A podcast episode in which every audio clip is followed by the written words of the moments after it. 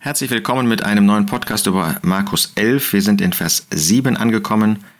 Wir haben in den ersten sechs Versen gesehen, dass der Herr Jesus zwei seiner Jünger beauftragt, ein Fohlen zu holen, auf dem er in Jerusalem einreiten möchte. Und dass das ganz klar ein Hinweis ist auf Sacharja 9, wo wir finden, dass der Herr Jesus in Demut als der Erfüller dessen, was vorhergesagt worden ist, als der wahre König nach Jerusalem einreitet.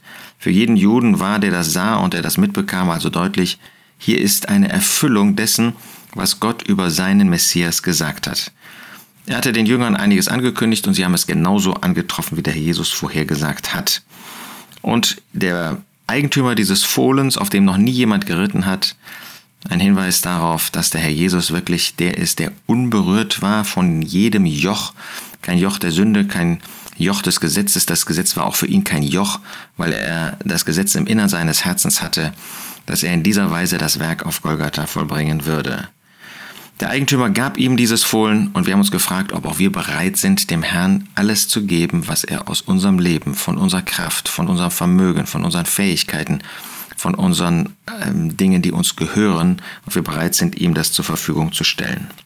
Jetzt haben wir gesehen, dass also die Menschen das gewähren ließen, die Jünger konnten also das Fohlen mitnehmen und dann heißt es in Vers 7, und sie bringen das Fohlen zu Jesus und legen ihre Kleider darauf, und er setzte sich darauf. Das ist eine wunderbare Ehrerweisung dem Herrn Jesus gegenüber dass sie ihre Kleider darauf legen, legen, ja, damit er nicht eben direkt auf dem Fohlen sitzen muss, sondern dass er es wie ein König bequem hatte. Dem Herrn Jesus ging es nicht um Bequemlichkeit, natürlich nicht, sondern hier wird einfach deutlich, es ist das Anerkennen, es ist, dass Gott einen kurzen Moment diese wunderbare Situation schenkt, dass der Herr Jesus als der König anerkannt wird, dass dieses Volk zeigen wird und als erstes seine Jünger, dass sie dem Herrn die Ehre erweisen, dass er wirklich der König ist, dass er wirklich Gott verherrlicht hat und dass Gott ihm wirklich diesen Platz gegeben hat, auch wenn er jetzt noch nicht als der König wirklich regieren konnte, weil erst noch das Erlösungswerk zu vollbringen war.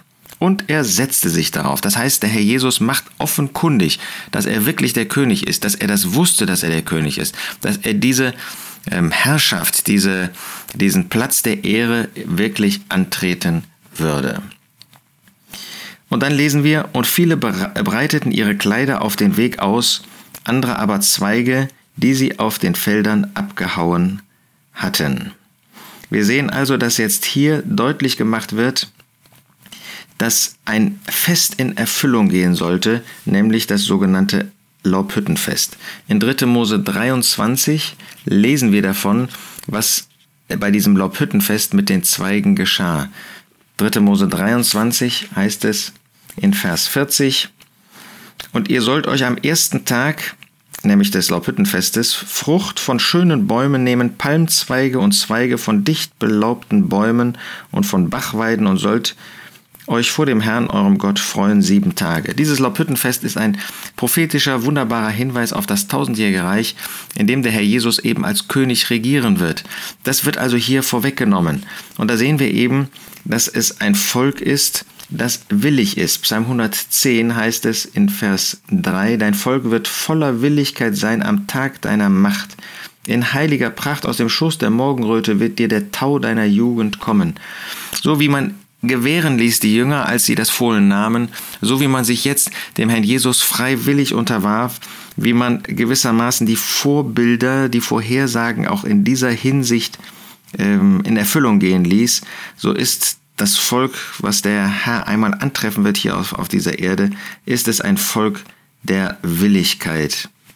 Wunderbar, dass wir ihn so hier sehen dürfen in dieser Herrlichkeit, wie er anerkannt wird und wie man sich freut über seine Herrlichkeit. Und die Vorangehenden und die Nachfolgenden riefen, Hosanna, gepriesen sei der, der kommt im Namen des Herrn. Das heißt, man erkannte hier wirklich an, dass der König kommt, dass der, den sie erwartet haben, dass er jetzt in diesem Volk, inmitten dieses Volkes war und sozusagen in ihrer Mitte einritt. Wir denken an Verse wie Jesaja 33, Vers 22. Denn der Herr ist unser Richter, der Herr unser Feldherr, der Herr unser König. Er wird uns retten. Hosanna, der gepriesen sei, der da kommt im Namen des Herrn. Hosanna heißt ja eigentlich, rette doch, hilf doch. Und hier ist es, dass die Rettung durch den Sohn Davids nur durch ihn kommen konnte. Es ist also aus einer Frage wird eine Aussage, wird ein Jubelruf, Hosanna. Eigentlich rette doch, hilf doch. Du wirst retten, du wirst helfen, du wirst uns als der König, als der Retter, als der Feldherr wirst du uns befreien. Sie haben natürlich immer noch daran gedacht, dass er jetzt sozusagen das Joch der Römer abwerfen würde. Dazu war der Herr Jesus nicht gekommen. Das macht er dann kurze Zeit später auch wieder deutlich. Aber hier wird er eben in dieser Weise als der Retter angenommen, anerkannt. Gepriesen sei das kommende Reich unseres Vaters David. Hosanna in der Höhe oder in den höchsten Örtern. Man erkennt damit gewissermaßen an, dass der Herr nicht einfach nur ein Mensch hier auf dieser Erde ist, sondern dass er der vom Himmel gekommen ist, dass er derjenige ist, der zum Himmel gehört, der der himmlische ist, der Gott selbst ist. Und er zog in Jerusalem ein.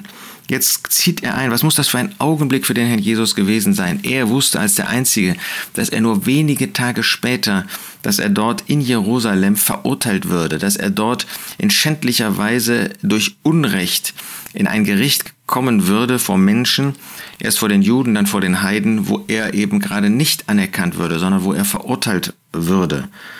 Und jetzt ist er angenommen. Er dachte sicherlich an diese Stelle in Psalm 102, du hast mich emporgehoben und hast mich hingeworfen, niedergeworfen. Jetzt wurde er emporgehoben. Jetzt durfte er etwas, einen kurzen Moment dieser Herrlichkeit genießen. Gott schenkte sie ihm, aber er genoss das, er erlebte das in dem Bewusstsein, das würde nur einen ganz kurzen Augenblick sein. Was für Leiden in dieser Herrlichkeit. Was für ein Bewusstsein in dieser Verherrlichung, dass das nicht lange andauern würde, sondern dass das ganz schnell in Hass und Brutalität umschlagen würde. Und er zog in Jerusalem ein, der wahre König, der, der dieses Recht hatte, der wirklich als König einrei äh, einreisen, einreiten konnte. Und er zog in den Tempel, und als er über alles umhergeblickt hatte, ging er, da es schon spät an der Zeit war, mit den Zwölfen hinaus nach Bethanien. Das muss ein besonderer Augenblick gewesen sein. Der Herr Jesus schaut umher. Wir werden kurze Zeit später sehen, dass er alles umstößt, was da war. Aber hier sehen wir, dass er das nicht sofort tut. Er sah ja, was da los war, dass da diese Tempelverkäufer und so weiter gewesen sind. Aber der vollkommene Diener, der handelt nicht im Affekt, wie wir das oft tun. Wir sehen etwas, sind zornig und äh, handeln dann sofort, statt in Abhängigkeit von Gott in wahrem Gehorsam zu handeln. Er ganz anders. Er sieht sich um. Er blickt umher, schaut sich alles in aller Ruhe an. War er nicht der Diener hier in diesem Evangelium? Ist er nicht der Diener gewesen, der Knecht Gottes? Das ist er. Und trotzdem finden wir, wie er nicht nur in Ruhe, sondern auch in bewusster Abhängigkeit vom Herrn hier ist. Und es war spät, das heißt, ähm, als er dort in den Tempel kam, vielleicht das zweite Mal, wir wissen ja aus den anderen Evangelien, dass da eine Unterhaltung dann auch war, dass die Führer ähm, dem Herrn untersagen wollten, anzunehmen, das Lob von Kindern und von dem Volk, dass sie eifersüchtig waren auf das, was dem Herrn Jesus dort geschenkt wurde. Das alles wird hier in Markus Evangelium, das sehr kurz ist, nicht gesagt, aber dafür eben diese Aussage, dass er umherblickte und da es spät war, ging er mit den Zwölfen nach, den, nach Bethanien. Aus dem Lukas Evangelium wissen wir mehr, dass er die Nächte dort verbrachte. Sicherlich eine längere Zeit auf dem Ölberg, eine längere Zeit dort ähm, im Garten Gethsemane, aber er hatte auch diese Gelegenheit, im Hause seiner Freunde zu sein. Jetzt war er, wie Psalm 23 das sagt, äh, dass Gott ihm einen Tisch bereitete angesichts seiner Feinde. Er durfte das genießen, er durfte die Gemeinschaft dort dieses Hauses genießen. Er genoss die Gemeinschaft in bewusster und besonderer Weise mit dem Vater. Und dann ging es immer wieder in die Konfrontation mit denen, die ihn hassten und die ihn hinauswarfen.